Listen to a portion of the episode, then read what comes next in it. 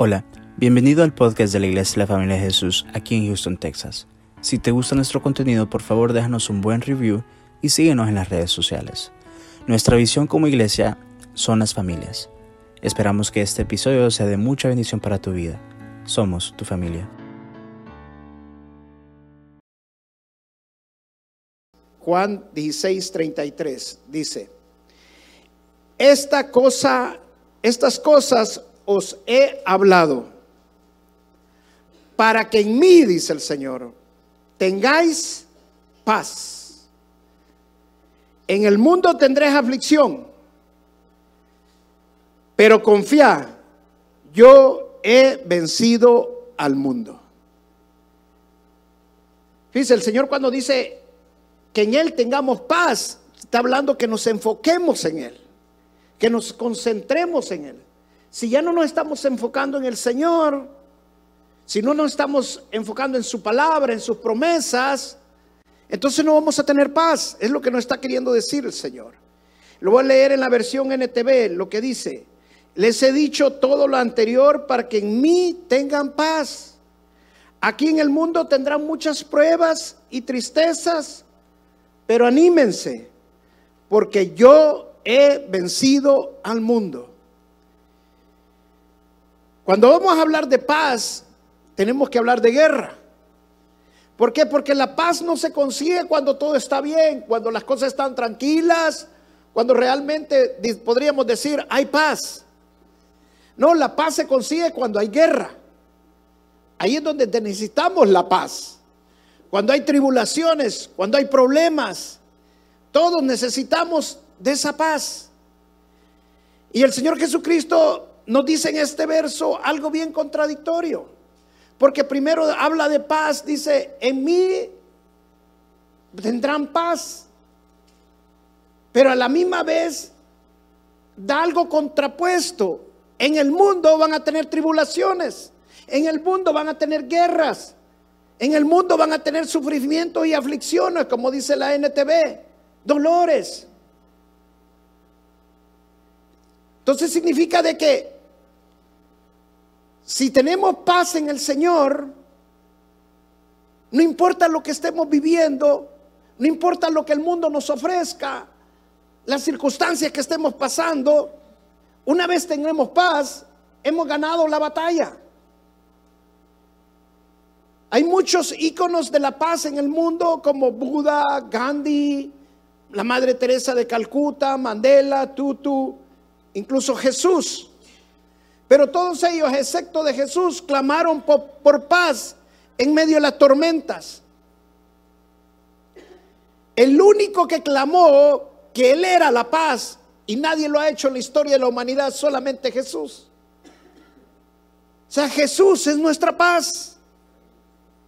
Jesús es la promesa que nosotros necesitamos. ¿Y por qué Jesús pudo afirmarlo tan claramente que en Él vamos a tener paz? ¿Por qué? Porque Jesús es la esperanza para el mundo. Cuando nosotros estábamos en el mundo no teníamos paz. Y venimos a los pies del Señor simple y sencillamente porque teníamos una necesidad en nuestra alma. Nuestra alma tenía necesidad de paz. Y por eso venimos buscando al Señor para tener esa paz que el Señor nos promete. Y cuando viene la paz del Señor, entonces hay esperanza. Si no hay esperanza es porque no hay paz. Cuando hay paz, viene la fe. O sea, la primera batalla que nosotros tenemos que pelear cada uno de nosotros es la batalla de la paz. Y la paz se tiene que pelear. Es algo contradictorio decir esto, pero es la realidad necesitamos pelear por la paz. Porque el enemigo te va a obstruir para que tú no tengas paz. Pero necesitas entender que lo primero que tienes que buscar en tu vida es la paz de Dios. Que la paz de Dios esté en tu corazón. Mira otro verso que habla el Señor Jesucristo aquí mismo. En Juan, dos capítulos antes, el Juan capítulo 14, el verso 27, dice, la paz os dejo, mi paz os doy. Yo no os la doy como el mundo la da. No se turbe vuestro corazón, ni tengan miedo. Dice el Señor Jesucristo nos dice que Él algún día nos va a dar la paz. O que alguna vez tú vas a alcanzar la paz. No, Él dice, mi paz os dejo, mi paz os doy. Se está en tiempo presente, no está en tiempo futuro. O sea, la paz de Dios es para hoy, no para mañana.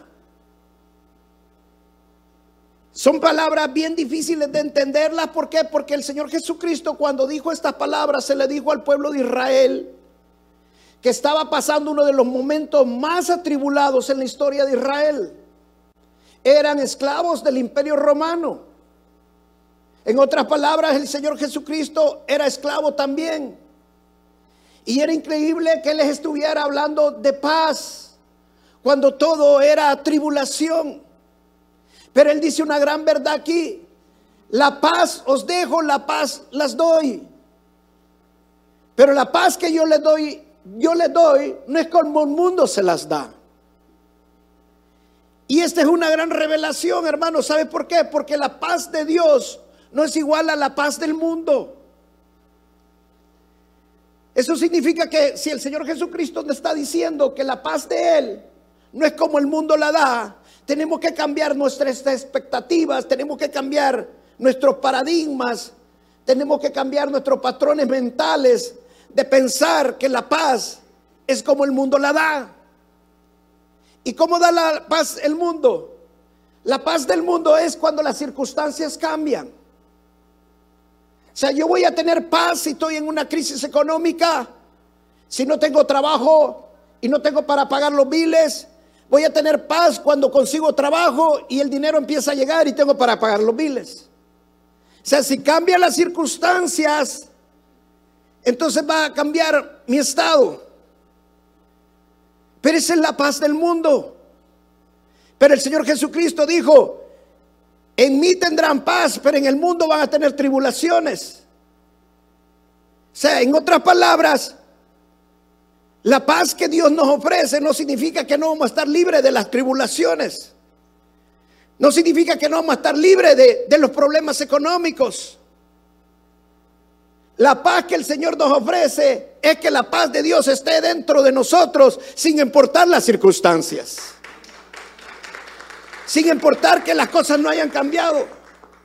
Tu vida no puede depender de las cosas externas. La paz no tiene que venir de afuera para adentro. La paz de nosotros tiene que venir de adentro para afuera.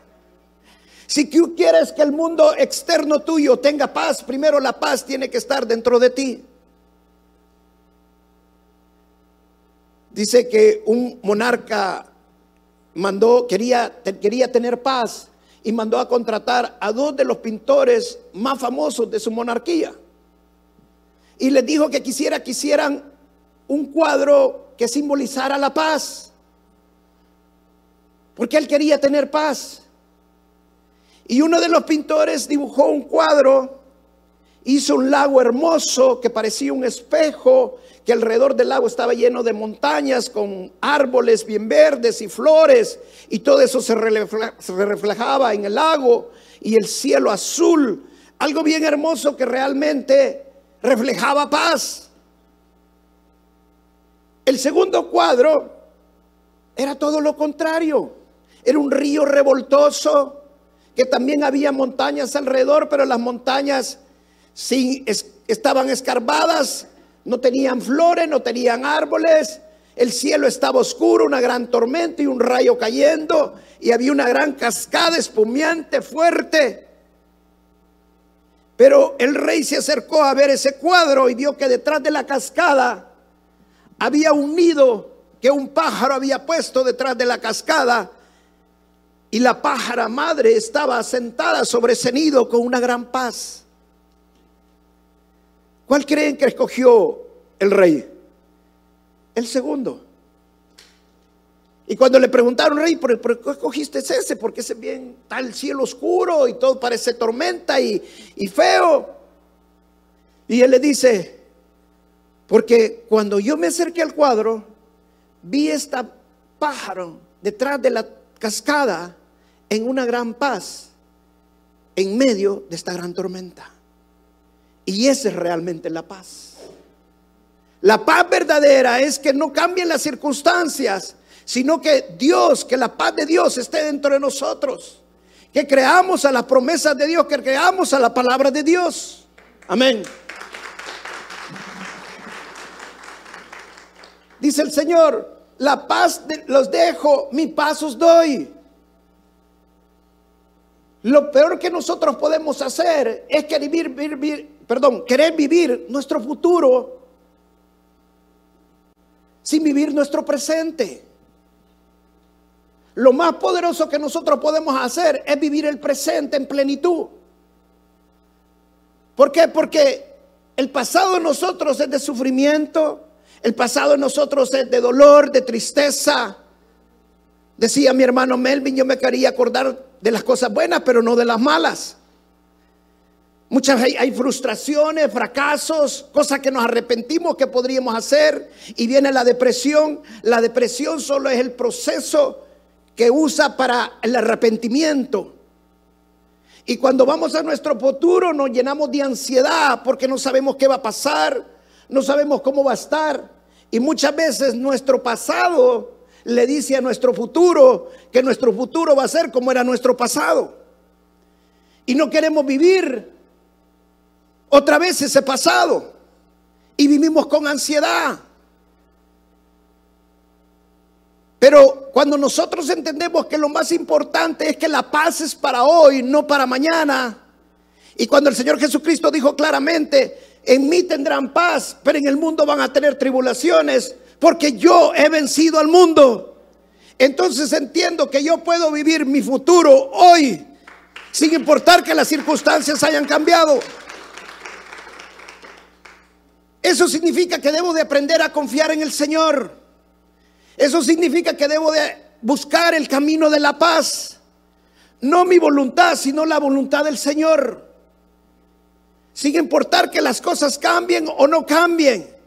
Pero yo creo a la promesa del Señor que Él ya venció al mundo. Y te voy a decir, cuando tú empiezas a buscar la paz, más van a reciar las tormentas. Más tribulaciones van a venir a tu vida. Cuando tú empiezas a buscar la paz, la guerra va a ser peor. ¿Por qué? Porque el enemigo no quiere que tú tengas paz. Pero cuando tú confías en el Señor, tú sabes que Él ya venció al mundo, que no importa lo que estás viviendo, y tú sabes que las cosas van a ser para bien. Y eso te trae paz a tu vida, te trae paz a tu corazón. Cuando el Señor Jesucristo les dijo esta palabra, la paz les dejo, la paz os doy, fue uno de los momentos más difíciles de Israel. El Señor Jesucristo prácticamente era esclavo. Estaban bajo el yugo de los romanos. Y todos los judíos esperaban la venida del Mesías. Cristo significa Mesías. Y de acuerdo al libro de Isaías, el Mesías iba a venir a establecer la paz permanente, eterna, sin fin. Entonces los judíos estaban esperando esa, al Mesías porque la evidencia más clara de que el Mesías viniera es que iba a establecer la paz. En otras palabras, si el Mesías no establecía la paz, no era el Mesías. Y cuando el Señor les decía, en mí tendrán paz, la paz os dejo, la paz os doy. Para ellos era una palabra muy dura. ¿Por qué? Porque no cambiaron las circunstancias. Ellos seguían siendo esclavos. Ellos seguían bajo el yugo de los romanos. Esa palabra todavía es dura en estos tiempos. Especialmente cuando estamos en medio de las tormentas y las tribulaciones. Porque cuando nosotros interpretamos la palabra de Jesús, en Él tendremos paz. Pensamos que las circunstancias van a cambiar, pero se nos olvida la otra parte del verso. En este mundo tendrán tribulaciones, pero yo ya vencí al mundo. O sea, no es fácil entender la palabra del Señor. No es fácil vivir la paz que el Señor nos promete, pero sí se puede. Si el Señor lo dijo, sí podemos alcanzar la paz del Señor. Sigamos los pasos de Jesús. Mire lo que dice Isaías capítulo 26. Isaías capítulo 26, verso 3. Dice, mantendrás en perfecta paz a aquellos cuyas mentes son firmes o perseveran. O sea, aquellos pensamientos que están perseverando porque en Él han confiado. O sea, la, la, paz viene de estar pensando, de estar enfocado en las promesas de Dios, de estar firme en las promesas de Dios. A pesar de que las circunstancias sean duras, a pesar de que las circunstancias sean difíciles. No importa. Si yo me enfoco en las promesas del Señor. Vamos a Lucas capítulo 6, verso 27. Vamos a ver cuatro evidencias pasivas de que hay paz en tu vida y cuatro evidencias violentas que hay paz en tu vida. Mira las primeras cuatro. Lucas capítulo 6, verso 27. Dice, pero a vosotros, los que oís, os digo, amad a vuestros enemigos. La primera evidencia pasiva. Que hay paz en tu corazón. Que puedes amar a tus enemigos. Ahora te voy a hacer una pregunta. Es fácil amar a aquel que se da amar, ¿verdad? Pero Pregúntate, ¿es fácil amar a tu enemigo? Es duro, ¿ah? Ese es el camino de la paz. Mira lo que dice después. Hace bien a los que aborrecen. Wow. O sea, aquellos que, te, que les caen mal, aquellos que no te pueden soportar, dice que les hagas bien. O sea, en otras palabras, no paguen mal por mal. El camino de la paz es todo lo contrario al mundo. Hace bien a los que aborrecen. Mira la tercera. Bendecí a, que, a los que os maldicen. Wow. Ahora, ¿sabes por qué le llamo pasivas a esta? Porque es fácil decirlo. Ah, vaya, está bien, te bendigo. Pero por dentro hay veces... La última, la cuarta. Y orá por los que os calumnian. Orad por lo que os calumnian. ¿Sabe que esta parte muchos no la entienden? ¿Sabe que el que te calumnia muchas veces es porque te tiene envidia? El que te calumnia muchas veces es porque tiene celos de ti. El que te calumnia es porque está peleando una gran guerra espiritual dentro de él. Entonces Dios quiere que nosotros oremos para que sea liberado. Dios quiere que nosotros oremos para que la gracia de Dios sea sobre su vida y su misericordia sea sobre él. Pero necesitas orar. Pero esas son las cuatro pasivas. Pero mira lo que viene ahora. Las cuatro violentas. ¿Y le sabe por qué le he puesto las cuatro violentas? Porque la palabra de Dios dice que el reino de Dios de los cielos sufre violencia. Y los que arrebatan son quienes? Los violentos. Mira estas cuatro. La primera, al que te hiere en una mejilla, ¿qué dice después? Regrésale la que te dio. No, dice que al que te da en la mejilla, que el que dice que le pongas la otra. ¿Sabe qué? Lo más fácil es cuando te pegan, lo más fácil es devolverlo, ¿sí o no? ¿Cuál es la reacción de uno? Cuando uno le pega, Ah, no, yo no me quedo con esta. No sabe con quién se metió. Lo más fácil es regresarla, ¿sí o no? Y hasta se prepara uno, hasta se quita la camisa y hace todo.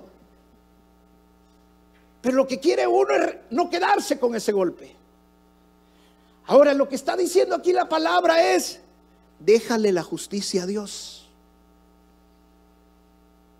Es el camino de la paz dejarle la, justicia a Dios. Pero no, muchas veces nosotros queremos hacer nuestra justicia. Ay, yo no me voy a quedar con esta. Y aunque el pastor le diga, calmate, hermano. Ah, no, usted no me entiende a mí, pastor. Es que de otra manera no va a cambiar. Tú no puedes depender de las circunstancias de los otros. Yo no puedo controlar lo que otros hacen, pero sí puedo controlar mi, mi, reacción y puedo controlar lo que yo elija. Y yo debo controlar mis reacciones de acuerdo a la palabra de Dios y elegir el camino de la paz. Ahora te voy a decir una cosa, el camino de la paz es duro y va a haber marcas y va a haber sufrimientos. Si no mira las manos de Jesús y los pies de Jesús y el costado de Jesús, todas las marcas de Jesús son el camino de la paz. Él sufrió todo eso en la cruz porque nosotros éramos enemigos de Dios y Él hizo para reconciliarnos con Dios, para que ahora fuéramos amigos de Dios. O sea, el camino de la paz es sufrir, es doloroso, pero tiene recompensa porque Jesús ya venció al mundo. En Él vamos a tener paz y hacemos la voluntad de Él y no nuestra voluntad.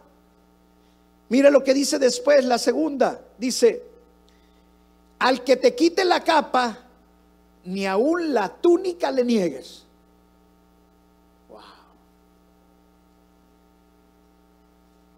¿Sabe que cuando nosotros tenemos algo que es de nosotros, nos volvemos dueños de eso? Y el Señor está diciendo en otras palabras que lo que nosotros cedemos, nosotros no somos los dueños sino que es del Señor. Y por la paz, si te lo quita, déjaselo.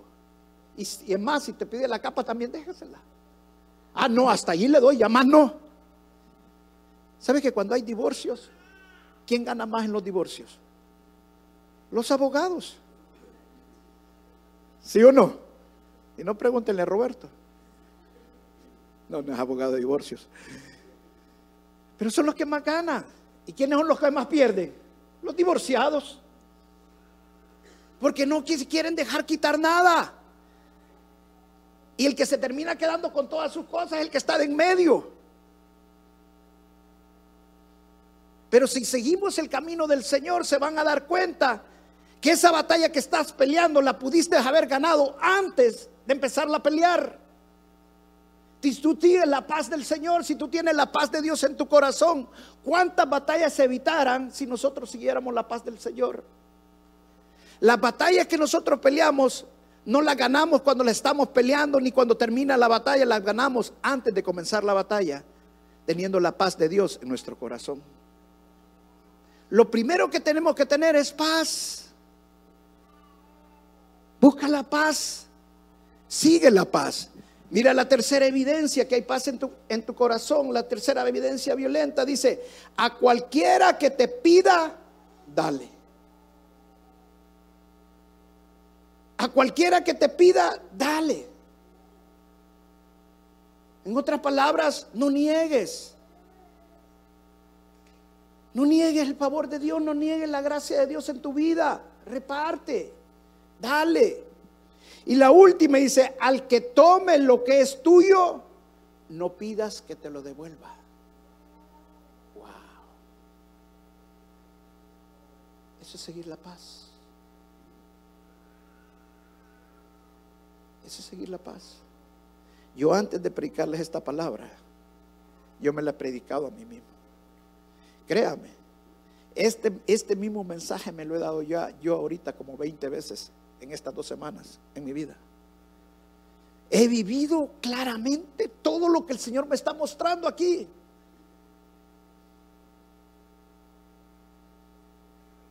Pero he, él he creído al Señor que en Él tengo paz.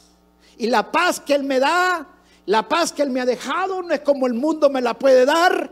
Él ya venció al mundo y le he creído. Yo estoy viviendo ya mi futuro ahora en el presente. Yo no voy a esperar que la guerra termine para ver mi futuro. No, yo ya lo estoy viviendo. Porque he creído la palabra de Dios, he creído la promesa del Señor. Que si yo tengo la paz de Dios, yo puedo estar tranquilo, tener a la paz de Dios, estar confiado que todo va a obrar para bien. Si me están quitando lo que están, me están quitando y el Señor me está diciendo no lo pidas de regreso, es porque el Señor tiene el control de todas las cosas y Él me va a restaurar todo de una mejor manera. Ese es el Dios que yo sirvo.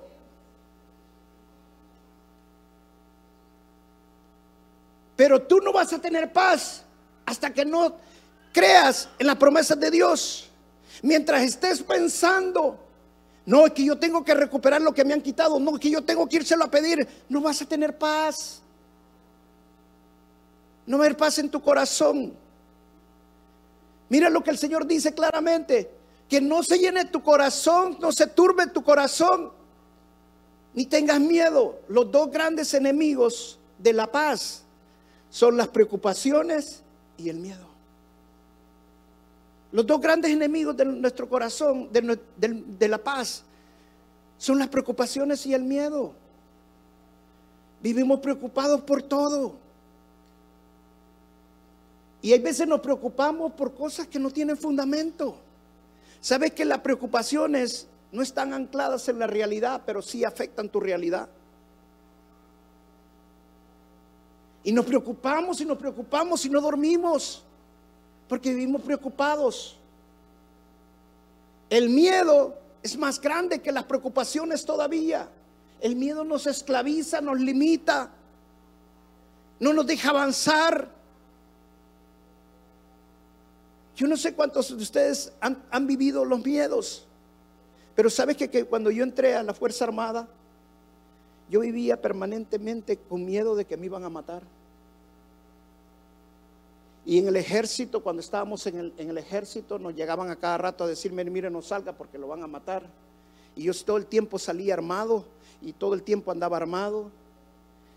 Cuando salimos del ejército, ya estaba de baja. Vivía todo el tiempo con armas. Me levantaba todos los días a la medianoche, había hecho unas ventanas hacia arriba a ver, a ver quién me estaba vigiando, a ver quién me estaba esperando al salir. ¿Por qué? Porque venía con miedo. El miedo nos limita, el miedo nos esclaviza hasta que dejé el miedo, porque dejé de, depender de las circunstancias externas y empecé a depender de la gracia y el favor de Dios. Si Él es conmigo, ¿quién contra mí? Él está conmigo para protegerme y la sangre de Cristo me cubre de todo. Cuando empiezo a confiar en el Señor, entonces se va el miedo. Entonces viene la paz de Dios. Me deshice de todas las armas.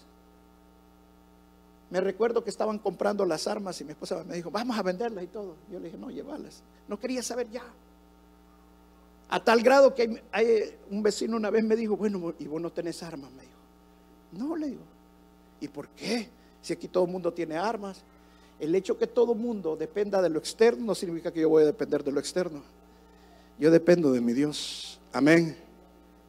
No estoy diciendo que no las use, pero yo no, yo no lo necesito. El Dios me, Dios me guarda y Dios me cuida. Y a veces pensamos que un arma nos va a salvar. Mire, yo tengo un amigo que tenía un arma y venía caminando en la noche y lo asaltaron y le cayeron por detrás y le golpearon aquí la cabeza, cayó al suelo, le quitaron la arma y con la misma arma le empezaron a golpear. Hermanos, es mejor confiar en el Señor que en un arma. Ten paz en tu corazón. Ten paz en tu corazón. La paz de Dios depende de las promesas del Señor. Amén. Vamos otra vez ahí a mismo Juan, capítulo 14.